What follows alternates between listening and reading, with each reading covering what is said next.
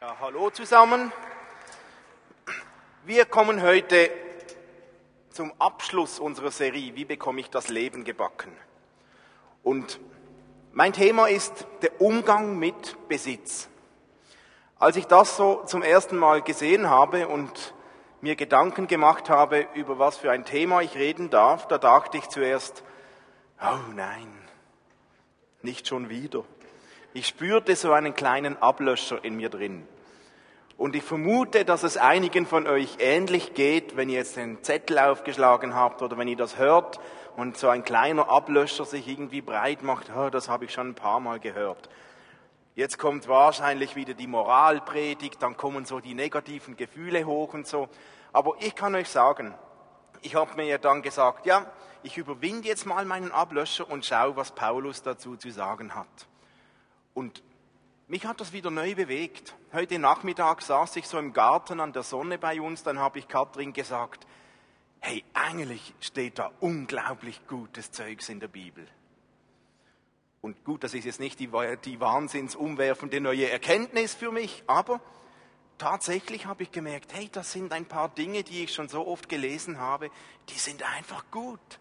Es ist einfach gut, was dieser Paulus, diese Bibel uns zu sagen hat. Also lasst uns einsteigen.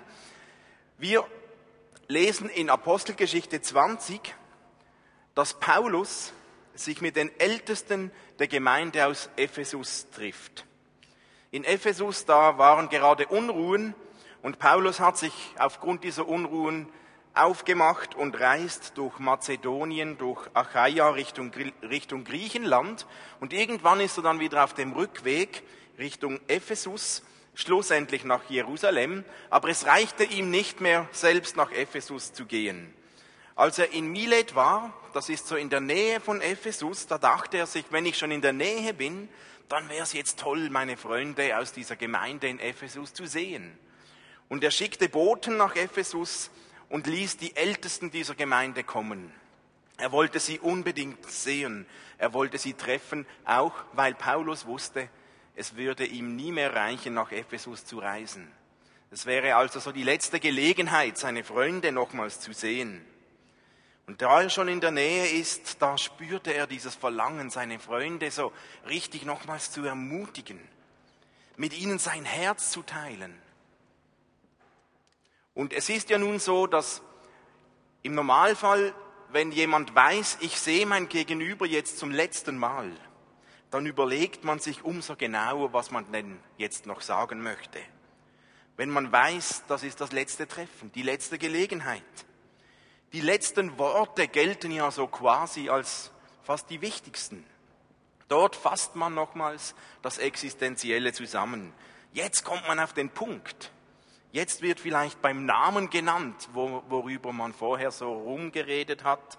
Kurz, wenn jemand weiß, dass er nur noch eine Sache zu sagen hat, dann kommt oft etwas Wichtiges. Ich mag mich erinnern, als mein Sohn ins Skilager gefahren ist dieses Jahr, was ich ihm als letztes noch gesagt habe am Bahnhof. Ich habe ihm gesagt, fahr nicht über deine Verhältnisse. Und ich weiß auch noch, was er mir als letztes gesagt hat, als ich letztes Jahr nach Amerika reiste. Seine letzten Worte waren, bring mir was mit. Da kommt oft sehr Existenzielles. In Politdiskussionen sehen wir das auch. So die Schlussrunde ist oft das Spannende. Jetzt kommt nochmals das Thema auf den Punkt. Es gibt aber auch Überlieferungen von berühmten Menschen, was die so gesagt haben, was ihre letzten Worte waren, bevor sie gestorben sind. Eigentlich sehr bewegend. Eines hat mich getroffen, als ich da gelesen habe, da war ein Professor Huxley, das war ein berühmter Agnostiker, der lag im Sterben. Und als er im Sterben lag, schaute er nach oben eine lange Zeit, nach etwas, was für menschliche Augen unscheinbar war. Und nachdem er eine Weile nach oben starrte, flüsterte er, und das waren seine letzten Worte, so, es ist also wahr. Eindrücklich die letzten Worte von Jesus selbst. Es ist vollbracht. Und das gibt, es gäbe jetzt da tausende von Beispielen, Es ist durchaus angebracht, dass man bei Abschiedsworten von jemandem besonders gut hinhört. Also habe ich mir gedacht, hören wir doch besonders gut hin, was die letzten Worte von Paulus an seine Freunde aus Ephesus waren. Das waren Worte, die waren für Paulus sehr wichtig zu dem Moment dort. Und wir wissen, dass Paulus nicht einfach nur über den FC Ephesus geplaudert hat, sondern dass er das kurze Treffen nutzte, um diese Ältesten dieser Gemeinde nochmal auf ganz Entscheidendes hinzuweisen. Und wir lesen da Apostelgeschichte 20, Vers 18, was Paulus sagt. Er sagt diesen Freunden, ich habe euch immer die Wahrheit gelehrt. Ich habe euch immer das eine gesagt, wendet euch von der Sünde ab und kehrt um zu Gott, glaubt an Jesus. Ich tue und sage nur das, was der Heilige Geist mich lehrt. Passt auf, achtet auf die Gemeinde. Es werden falsche Lehrer kommen, seid wachsam. Ich habe nie von euch Geld oder Material verlangt. Ich habe selbst gearbeitet, um einen Lebensunterhalt zu verdienen. Ich habe euch gezeigt, wie ihr durch die Arbeit den Armen helfen könnt. Denkt daran, was Jesus gesagt hat. Geben ist segensreicher als nehmen. Das sind die letzten Worte von Paulus an seine Freunde aus Ephesus. Paulus bestätigt nochmals, dass er die Wahrheit gesagt hat, dass er vom Heiligen Geist geleitet war. Und was Paulus hier gleich sagt, macht ja eigentlich nur dann Sinn, wenn man das durch den Filter des Glaubens hört. Wenn vorher eine Entscheidung gefallen ist, ich will mich zu Gott hinkehren und ich will an diesen Jesus Christus glauben wenn jemand nach den Werten Gottes leben möchte, dann macht das Sinn, was Paulus sagt. Und Paulus hat genau gewusst, dass es nicht einfacher werden wird, diese Werte zu leben, sondern dass es da Stimmen geben wird, die werden immer mehr zunehmen, und das kommt mir auch heute so bekannt vor, die anderes behaupten, die anderes promoten, die andere Lehren verbreiten, und diese Stimmen sind oft verführerisch. Und sie haben sich schon dazumals bei den Ephesern ausgebreitet. Darum mahnt Paulus zur Wachsamkeit. Dann aber diese letzten Worte. Und da geht es ja drum heute. Nie habe ich von jemandem Geld oder Kleider verlangt. Ihr wisst, dass ich mit meinen eigenen Händen gearbeitet habe, um mir meinen Lebensunterhalt zu verdienen und auch meine Begleiter zu versorgen. Stets war ich euch ein Vorbild, wie ihr durch harte Arbeit den Armen helfen könnt. Behaltet die Worte von Jesus dem Herrn in Erinnerung, es ist segensreicher zu geben als zu nehmen. In einer anderen Übersetzung, da steht, geben ist seliger als nehmen. Glücklicher, selig, segensreich, der ist glücklich, gesegnet, der hat es gut, der gibt dem geht es wohl. Jesus behauptet also, dass derjenige glücklicher ist als derjenige, derjenige glücklicher ist, der gibt, als derjenige, der nimmt. Dass es dem Geber besser geht als dem Nehmer. Dass es dem Geber in stärkerem Maße Wohlergehen wird als dem Nehmer. Man könnte jetzt das ausdehnen und sagen, geben ist seliger als nehmen. Ähm, man könnte das aufdehnen, ausdehnen auf unsere Zeit und Gaben und Talente und unsere Herzenshaltung, aber sorry, hier redet Paulus vom Geld. Ich habe eine Studie gelesen diese Woche, die wissenschaftlich belegt, dass Menschen, die regelmäßig etwas geben, tatsächlich länger leben als Menschen, die geizig sind. Das finde ich interessant. Es scheint sich zu bewahrheiten, dass regelmäßiges Geben etwas auslöst in uns Menschen, das uns ganzheitlich besser tut, als wer nur nimmt. Wissenschaftlich bestätigt. Geben ist seliger als nehmen.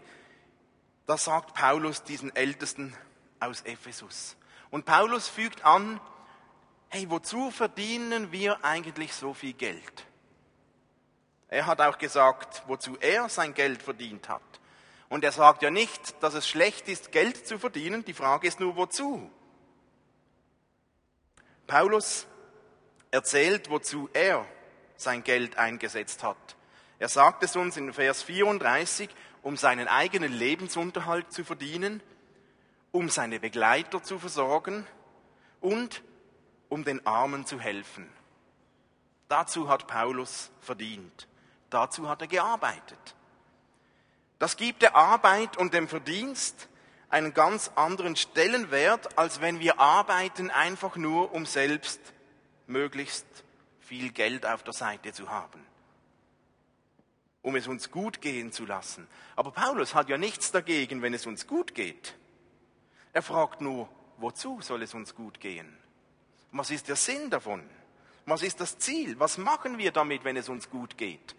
Und da hat John Wesley etwas ganz Spannendes gesagt. Er hat eigentlich diese Gedanken von Paulus auf den Punkt gebracht. Und wenn ich in einem ganz kurzen Satz die Predigt beenden soll oder zusammenfassen, dann lasse ich John Wesley zum Wort kommen.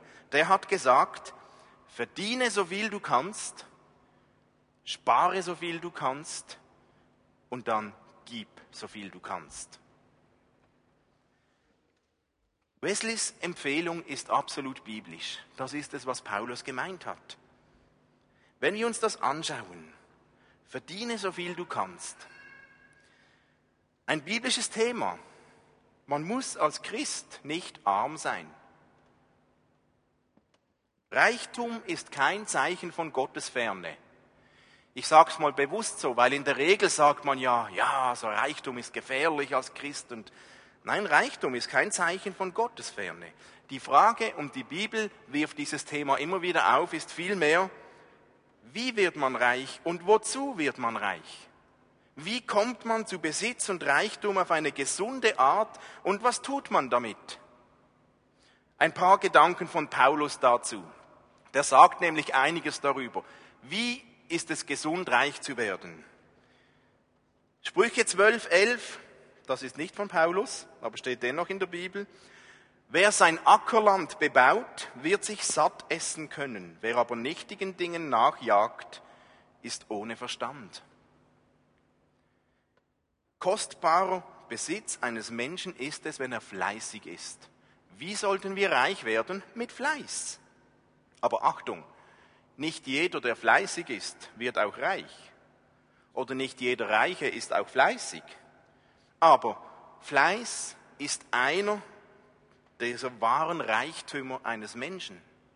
Und wenn die Bibel uns einen Tipp gibt, wie gesund reich werden, dann sagt er, dann seid fleißig. Paulus sagt uns wozu. Wozu sollen wir reich werden? Epheser 4. Wer gestohlen hat, der stehle nicht mehr, sondern mühe sich vielmehr und wirke mit seinen Händen das Gute, damit er dem Bedürftigen etwas mitzugeben habe. Wozu reich sein? Damit er dem Bedürftigen etwas mitzugeben habe. Da komme ich nachher nochmals zurück. Nochmals Paulus, wozu reich sein? 1. Timotheus 5, 8. Wenn jemand für die Seinen und für die Hausgenossen nicht sorgt, so hat er den Glauben verleugnet und ist schlechter als ein Ungläubiger. Übernimm Verantwortung für dich und für deine Familie. Wozu reich werden? Sicher nicht zum Selbstzweck, sondern Verdienst, Reichtum hat zu tun mit Verantwortung anderen Menschen gegenüber, mal den eigenen Haus, der Familie gegenüber. Und dann nochmals, wie sollten wir reich werden? Sprüche 16, 8 steht, besser wenig mit Gerechtigkeit als viel Einkommen mit Unrecht. Und die Bibel unterstreicht das im Kontext immer wieder. Es geht nicht um Reichtum um jeden Preis, sondern wie reich werden? Ehrlich. Ehrlichkeit und Gerechtigkeit sind entscheidender als die Menge. Also das ein paar Gedanken zu, verdiene so viel wie möglich, so viel du kannst. Und Wesley sagt weiter, dann spare so viel du kannst. Wir sollten eigentlich nicht nur verdienen, um in Saus und Braus zu leben, wir sollten sparen. Das ist biblisch. Sprüche 6, nimm dir ein Beispiel an der Ameise. Lerne von ihr, werde weise, betreibe schlaue Vorsorge. Es ist ein absolut biblischer Gedanke, zu sparen. Wir sollen, wenn möglich, Reserven, Spielräume für Engpässe haben, aber mit einem Ziel.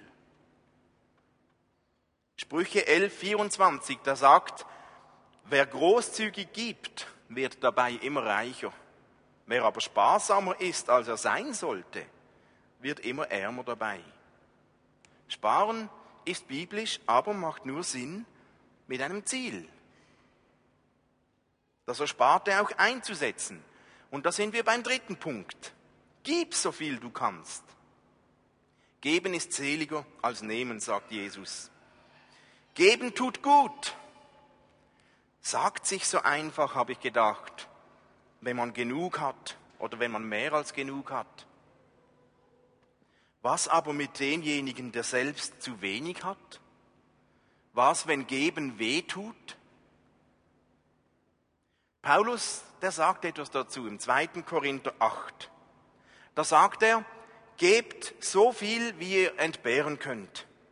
Wenn ihr wirklich dazu bereit seid, kommt es nicht darauf an, wie viel ihr erübrigen könnt. Gott möchte, dass ihr gebt, was ihr habt und nicht, was ihr nicht habt.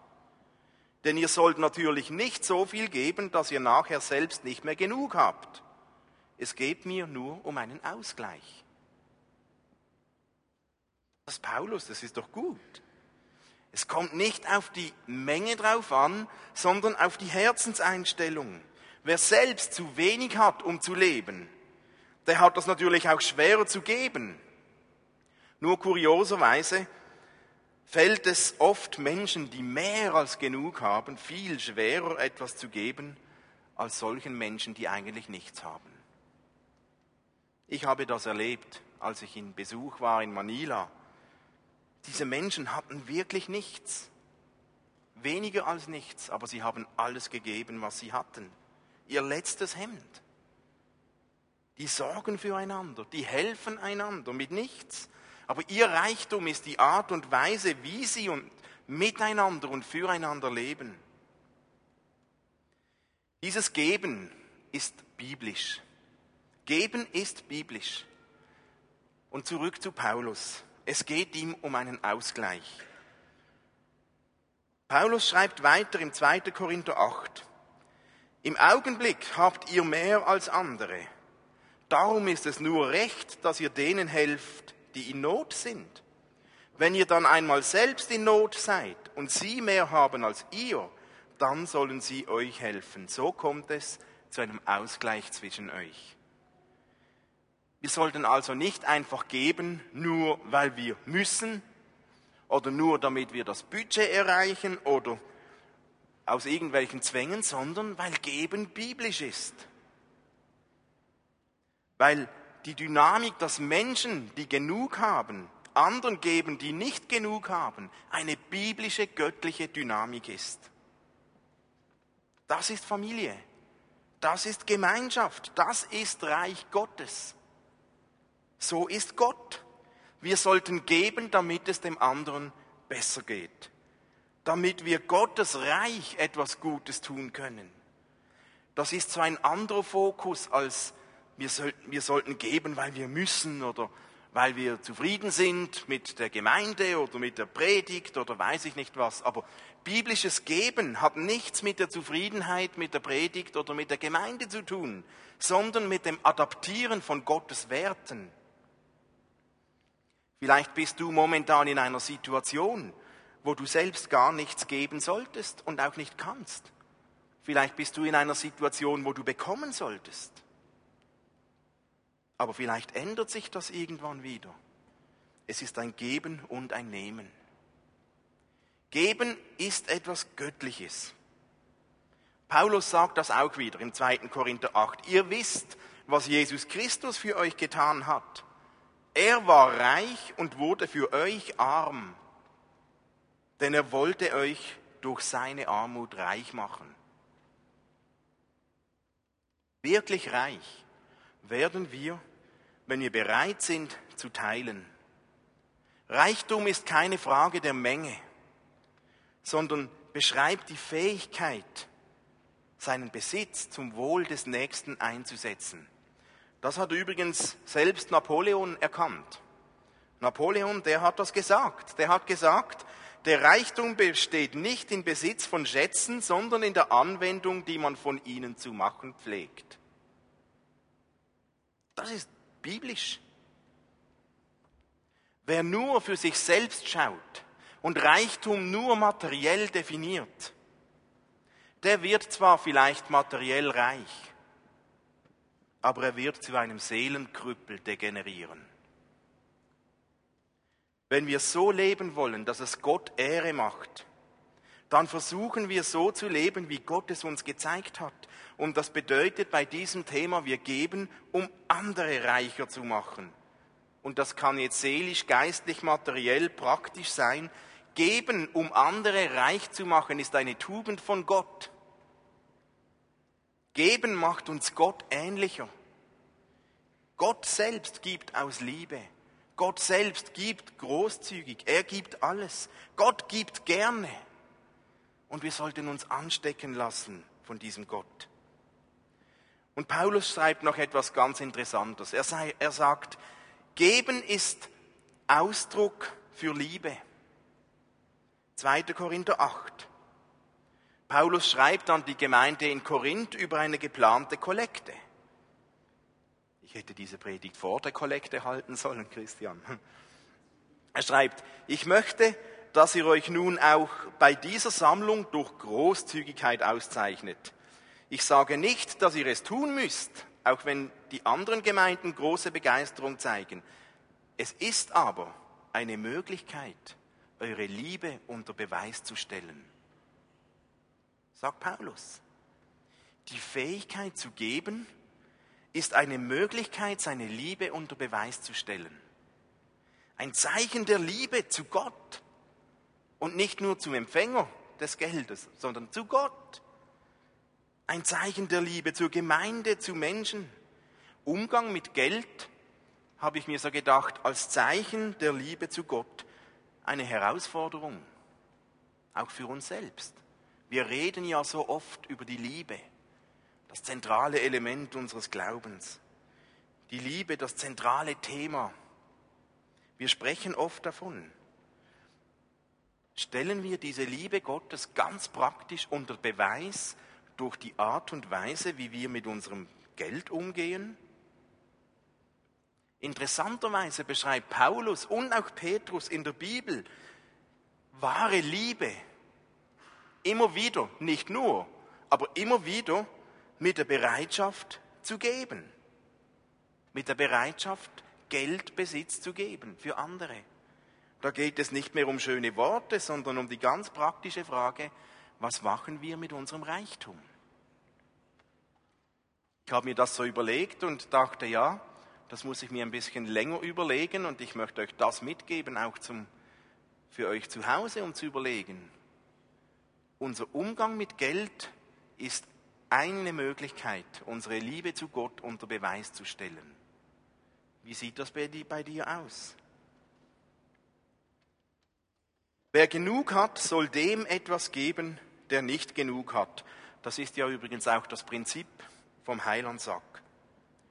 Nun die große Frage stellt sich dabei, was ist genug? Was bedeutet es, genug zu haben? Wie viel ist denn genug?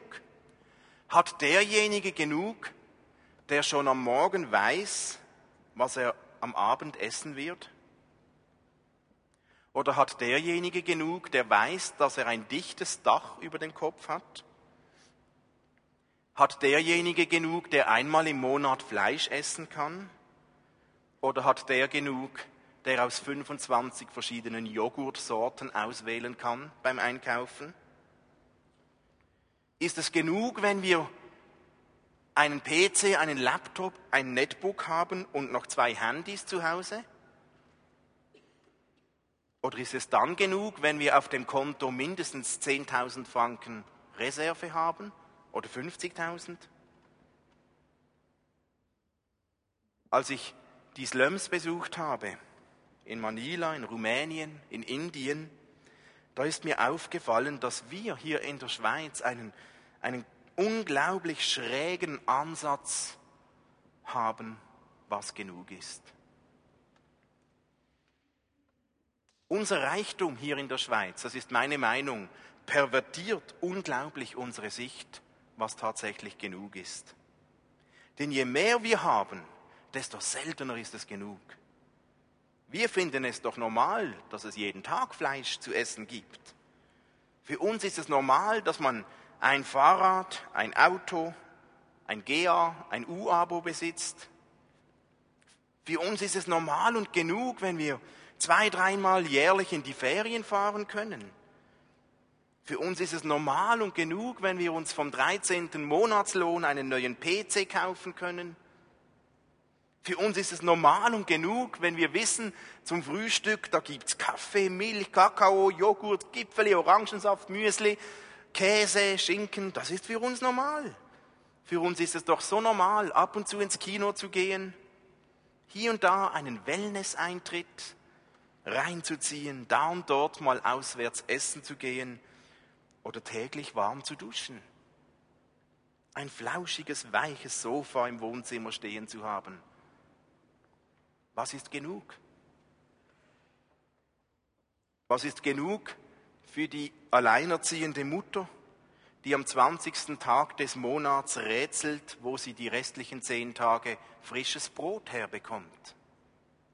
Und das sind alles keine erfundene Beispiele. Ich kenne alles solche Leute. Was ist genug für den Sozialempfänger, der sich fünfmal überlegt, ob er es sich leisten kann, einfach so an einem Nachmittag einen Kaffee zu trinken? Was ist genug für den Rentner, der höchstens bis zum Rand seines Balkons kommt, um Ferien zu machen?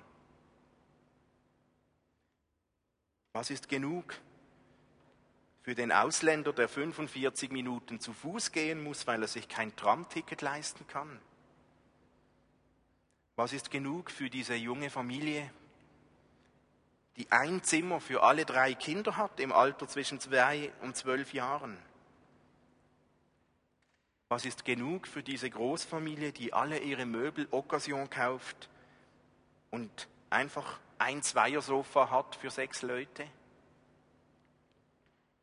Was ist genug für den IV-Bezüger, der nur eine Paar Schuhe und ein Paar Hosen hat, egal welches Wetter das herrscht? Was ist genug? Ich habe mir immer wieder vorgenommen, wenn mir das wieder neu bewusst wird, ich möchte lernen, verantwortungsbewusst mit dem umzugehen, was ich habe. Und es ist nicht mein Ziel, uns allen ein schlechtes Gewissen zu machen, weil es uns gut geht. Wir leben hier in der Schweiz, wir dürfen hier leben. Ich möchte uns aber sensibilisieren. Wozu geht es uns so gut? Geben ist seliger als nehmen. Was bedeutet es, verantwortungsbewusst mit dem umzugehen, was ich habe? Es bedeutet, irgendwo eine Grenze zu setzen. Irgendwann ist es genug. Irgendwann muss ich nicht alles haben, was ich gerne hätte. Und ich will lernen, ein bisschen genügsamer zu leben, zu verzichten, damit ich die Möglichkeit habe, anderen etwas Gutes zu tun, denen es nicht so gut geht, wie es mir geht. Weißt du, wann es für dich genug ist? Ich gebe zu, das fällt mir selbst auch nicht immer einfach zu erkennen. Ich möchte uns aber herausfordern. Lasst uns das lernen und vielleicht etwas zurückschrauben. Wann ist es einfach genug? Und wenn wir jetzt gleich einen Moment vom Timeout haben, dann nimm doch zwei Gedanken mit.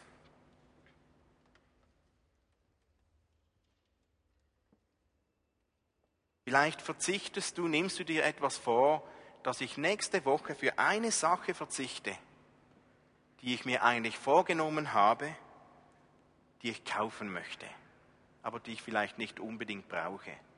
Dass du bewusst für eine Sache sagst, nein, es ist genug. Und dann möchte ich dich ermutigen, schau dich in deinem persönlichen Umfeld mal um. Gibt es eine Person in deinem Umfeld, die nächste Woche gerade nicht genug hat? Und könntest du diese beiden Punkte verknüpfen? Dass du auf etwas verzichtest und in diesem Moment einer Person etwas Gutes tust. Ich bin überzeugt, wir alle haben in unserem Umfeld irgendwelche Menschen, die in irgendeiner Form nicht genug haben. Und es braucht nicht alles oder nichts. Paulus hat es uns gesagt.